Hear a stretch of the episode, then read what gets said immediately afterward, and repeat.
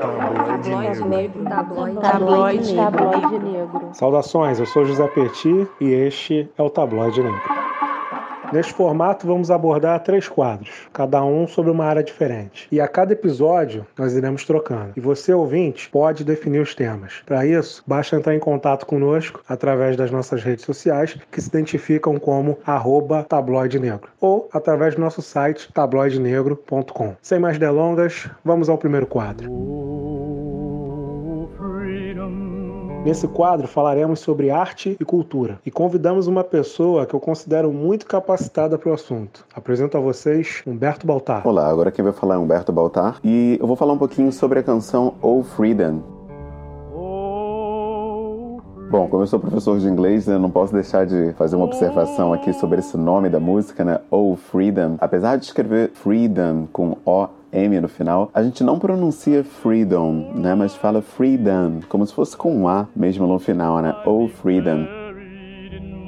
Bom, essa música ela foi gravada por Odetta Holmes, conhecida também apenas como Odetta. Ela cantou essa canção em 1963, foi quando essa canção foi conhecida, mas ela foi gravada anteriormente, em 1931, pela Nance Family, família Nance, com outro nome que foi Sweet Freedom ou Doce Liberdade. Bom, o contexto dessa canção ela é feita logo após a Guerra Civil Americana e com enfoque especial na questão dos afro-americanos pela nossa liberdade. Então, é uma letra muito interessante porque ela prefere, sugere né, que até mesmo a morte seria melhor do que a escravidão. No primeiro verso dessa música, a gente tem ó liberdade, ó liberdade, em cima de mim, antes de ser um escravo ou enterrado, antes de ser um escravo, eu vou ser enterrado em minha sepultura. Ou seja, seria preferível né, ser morto. E aí ele diz: e assim eu vou para casa do meu Senhor e ser livre, né? vou para casa do meu Deus e serei livre.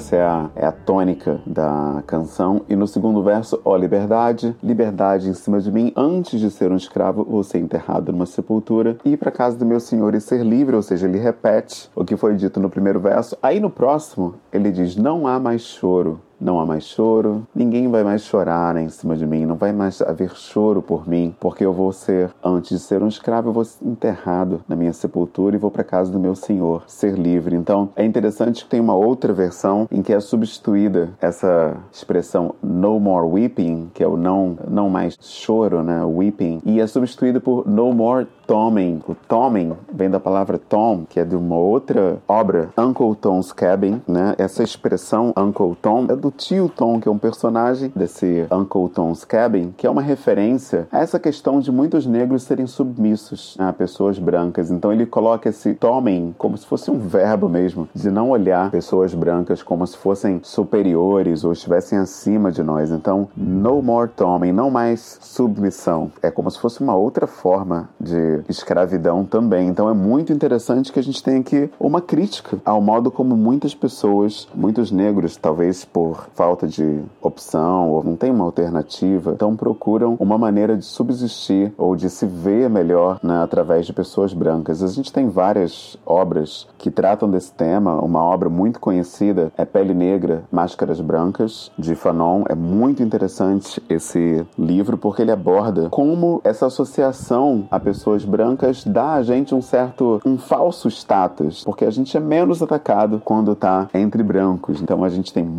muitos desdobramentos nisso. Algumas pessoas preferem até mesmo o relacionamento entre brancos, porque assim elas se sentem mais protegidas, mais resguardadas, enfim, blindadas, digamos assim, de maiores ataques. O que é um pouco contraditório, né, eu diria. Então eu não concordo com essa visão nesse ponto de vista. O próprio Fanon também não, mas ele apenas ele tá descrevendo o que ocorre na sociedade. E essa música é muito interessante porque ela eleva a nossa autoestima, ela nos chama, nos clama a termos um orgulho de quem nós somos. Porque se até a morte é preferível a essa escravidão, não só física, como está se falando no contexto da música, mas nessa variação que seria uma escravidão moral, a gente de fato tem que se valorizar acima de tudo. Temos uma ancestralidade incrível, nós temos todo o potencial que nós precisamos para ter tudo aquilo que nós almejamos nessa vida. É claro que existe uma caminhada para a gente chegar até o que a gente espera, mas a busca por atalhos ela acaba prejudicando ainda mais a pessoa negra porque ela nos deixa apagados. Então essa variação da canção para No More Tommy é muito interessante. É muito interessante mesmo porque ela salienta a importância de nós conhecermos nossa ancestralidade, nossas origens, nossos direitos e não mais nos curvarmos diante de qualquer forma de opressão, opressão racial, opressão moral, qualquer forma de opressão que tenha como princípio a cor da pele. Bom, esse grupo também Golden Gospel Singers, que é de onde surge essa canção cantada pela Odetta, é muito interessante porque está dentro de uma trilogia né, chamada Spiritual Trilogy. O CD se chama Odetta Sings Ballads and Blues. É um álbum dela com várias canções, então é muito interessante, vale a pena conferir. Eu aconselho vocês a darem uma procurada no Spotify, só colocar Odetta, O-D-E-T-T-A, e vocês vão encontrar canções dela. No YouTube também, muito interessante. Essa música americana no período pós-guerra civil, ele tem assim um acervo tremendo, um acervo que mexe muito com a gente, não só pela qualidade das músicas, mas pela tônica das letras também. Então fica a dica aí da canção, quem puder, baixe, ouça, e quem quiser trocar uma ideia, me procura aí nas redes sociais, vamos conversar. Essa música é muito interessante mesmo. Fica a dica a todos. Um abraço.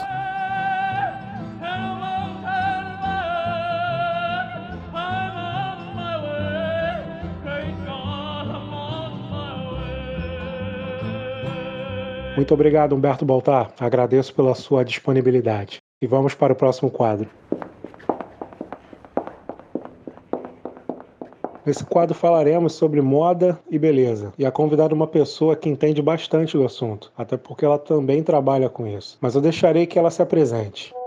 Olá pessoal, meu nome é Núbia Candace, eu sou professora, bailarina de dança do ventre e afro-vegana. Estarei conversando com vocês sobre moda beleza aqui no Tabloide Negro. E o primeiro assunto a ser abordado é maquiagens veganas. Porém, antes de mais nada, você sabe o que é veganismo? Já ouviu falar? Então vem comigo para saber um pouco mais sobre isso. Eu considero o veganismo como um ato político de se posicionar contra a indústria da carne, ao não consumir seu produto produtos, ingredientes animais e seus derivados, como leite, ovos, queijos. Eu sei que para muita gente o termo veganismo causa um certo desconforto, porque no nosso imaginário é algo feito por pessoas brancas e que para substituir a carne e seus derivados deveríamos passar a consumir outros produtos muito caros feitos de vegetais. Porém, é um equívoco se a gente pensar em uma alimentação consciente a partir de verduras, legumes e frutas da época, isso é algo bem possível e barato. Então, voltando ao assunto das maquiagens veganas, né? O que, que seriam então essas maquiagens veganas? Para uma maquiagem ser vegana, ela não possui nenhum ingrediente que seja de origem animal. Então, você nessas maquiagens não vou encontrar, por exemplo, cera de abelha, que também é chamado de cera alba, carmim, glicerina, cochonilha, lanolina, ou seja, infelizmente a gente tem uma gama muito grande de ingredientes de origem animais utilizados em cosméticos e maquiagens. Então, além de não possuir esses ingredientes, as maquiagens veganas, elas também não são testadas em animais. Então, aí a gente tem que prestar bastante atenção, porque algumas makes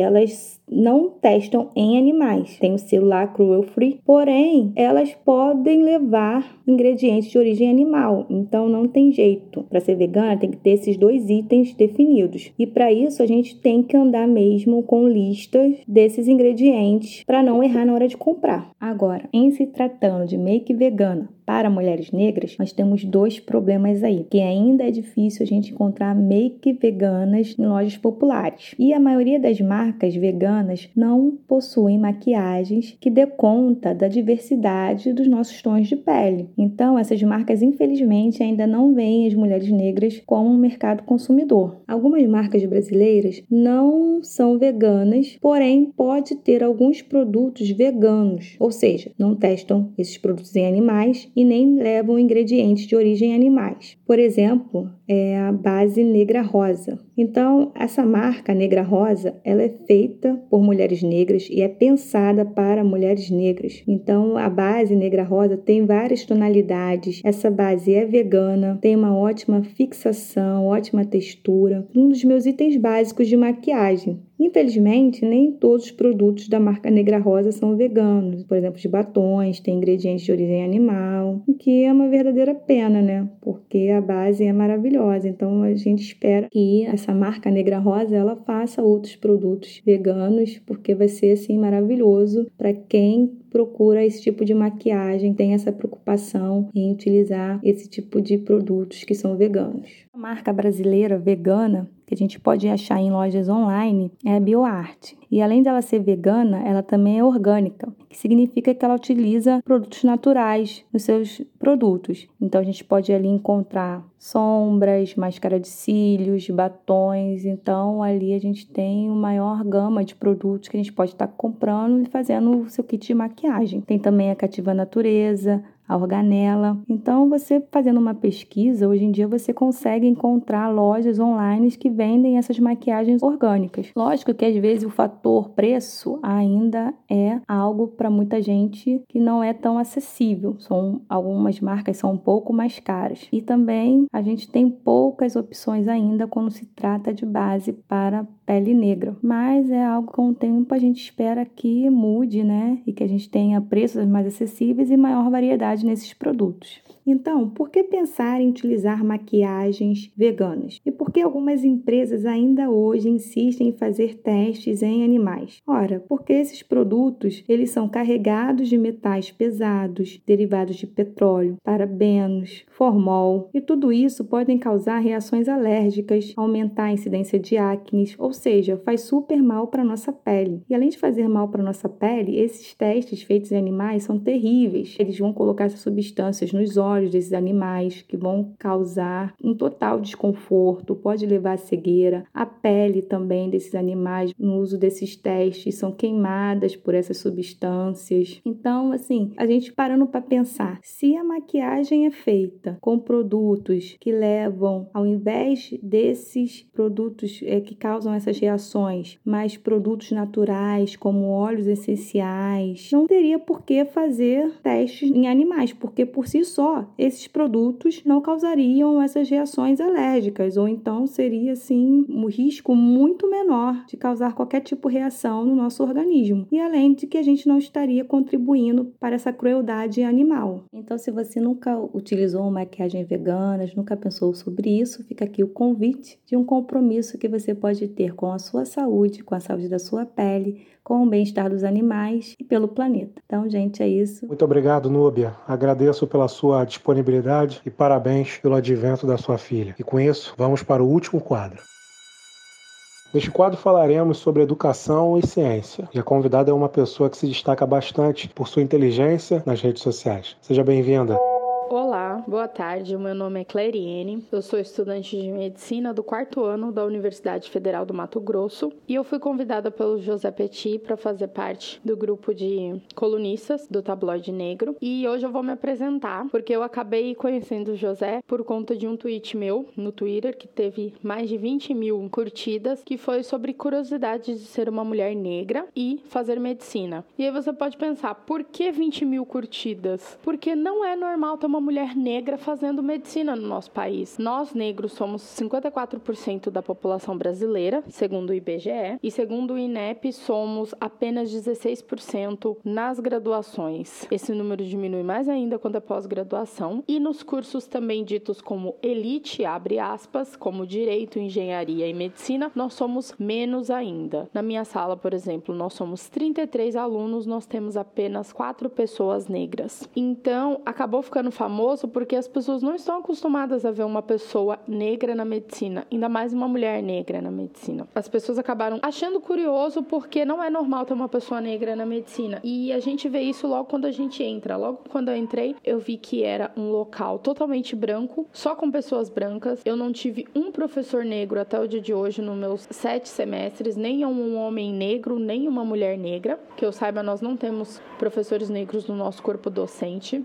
Eu sou uma das poucas negras na universidade. A universidade não é um lugar local feito para ter diversidade, porque durante muitos anos ele foi um local totalmente único, não teve pluralidade ali. E agora nós estamos tendo não só a entrada de pessoas negras, mas a entrada de pessoas indígenas, a entrada de pessoas quilombolas, a entrada de pessoas da comunidade LGBT. Então agora nós estamos tendo uma pluralidade. Nessa pluralidade nós vemos alguns choques, porque as pessoas que estão nas suas situações de privilégio colégio, elas não estão acostumadas a ver as pessoas que historicamente estão em lugares subalternos como um igual, porque dentro da minha universidade eu não tenho um professor negro, mas as moças da limpeza todas são negras, os moços, os vigias são negros, os pedreiros que fazem os serviços da faculdade são todos negros. No grupo de pessoas que servem a faculdade, que fazem a limpeza, a manutenção, a vigilância, são todas pessoas negras. Mas essas mesmas pessoas negras não estão nos outros lugares que servem à universidade. Eles não são os professores, eles não são os docentes, eles não são os pesquisadores, eles não são as secretárias, eles não são os técnicos. E isso não é porque eles não se esforçaram. O mito da democracia racial foi porque historicamente a população negra não teve acesso a direitos. Por mais que as pessoas digam que não, a gente tem que estudar e isso é uma obrigação de todo brasileiro. Se você quiser ser uma pessoa para querer falar sobre democracia racial, sobre desigualdade social, você precisa estudar, porque ninguém conversa com um físico, discute física com um físico sem estudar. Ninguém discute química com um químico sem estudar. Ninguém discute cálculo de engenharia com um engenheiro sem estudar. Então, por que as pessoas acham que elas não vão estudar sobre movimentos sociais, sobre desigualdade social, sobre como foi feita e realizada a escravidão no Brasil, como se deu o racismo, o que é o racismo e querer discutir. Não dá. Nós temos que nos unir e estudar do mesmo jeito que nós estudamos nossas matérias da faculdade, do cursinho, do inglês, nós temos que estudar isso também para podermos debater. Não dá para você debater uma coisa que você não sabe. Tanto que existem dois decretos que houveram no Brasil, dentre tantos outros, como o de número 1331 de 17 de 2 de 1854, que estabelecia que nas escolas públicas do país era proibida a admissão de escravos negros. E o decreto número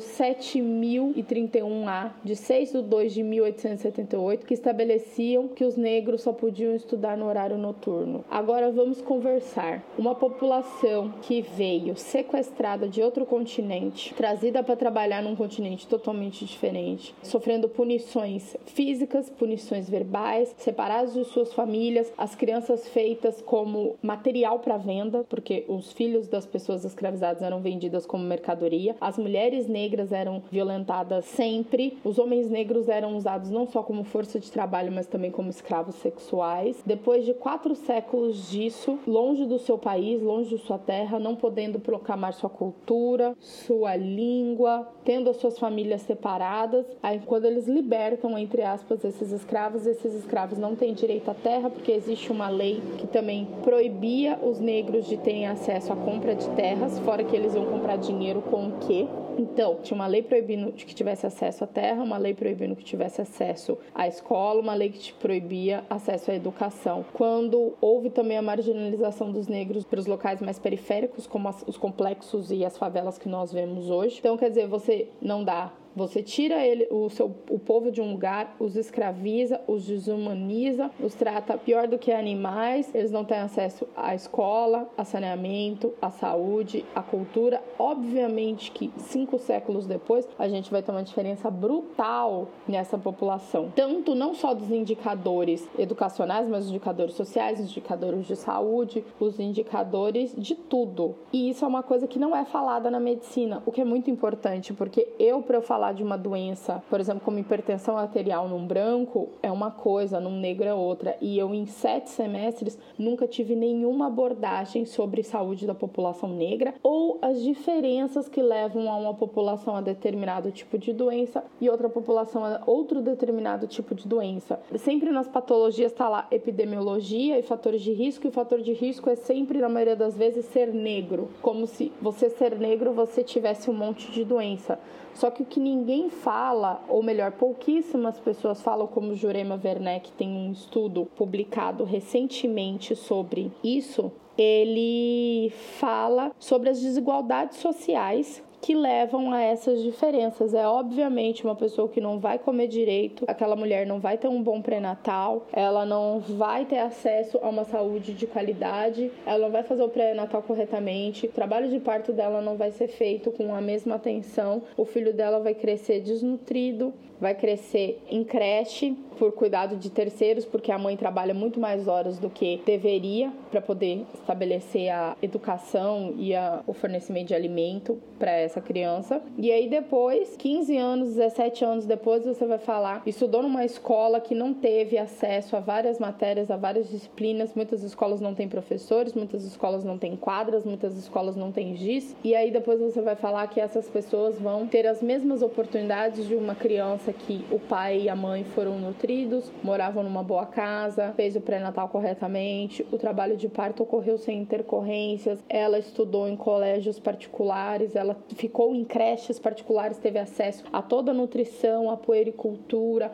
ao pediatra, fez curso de inglês, fez curso de espanhol, viajou para fora. As oportunidades não vão ser iguais, porque todo o processo não foi igual. O nome do estudo da Jurema Werneck, para quem quiser saber, ele se chama Iniquidades e Envelhecimento, Análise de Corte 2010 do Estudo Saúde, Bem-Estar e Envelhecimento, sabe? Ele é muito importante, é um dos poucos estudos que nós temos no Brasil para mostrar essa diferença, que existe uma diferença muito grande entre a população negra e a população branca, e essa diferença ela é crucial nos nossos indicadores de saúde. Então não dá para falar que população X tem mais doença X somente porque ela é de uma certa etnia. A gente tem que fazer fazer toda a análise, contexto histórico, político e social para aquela pessoa chegar até ali. Eu espero que vocês tenham gostado desse áudio e até o próximo. Muito obrigada. Muito obrigado, Cleiriane. Agradeço pela sua disponibilidade e fique firme. Com isso, nós vamos encerrar nosso episódio e lembrando que vocês podem nos acompanhar e entrar em contato através de nossas redes sociais, que estão identificadas como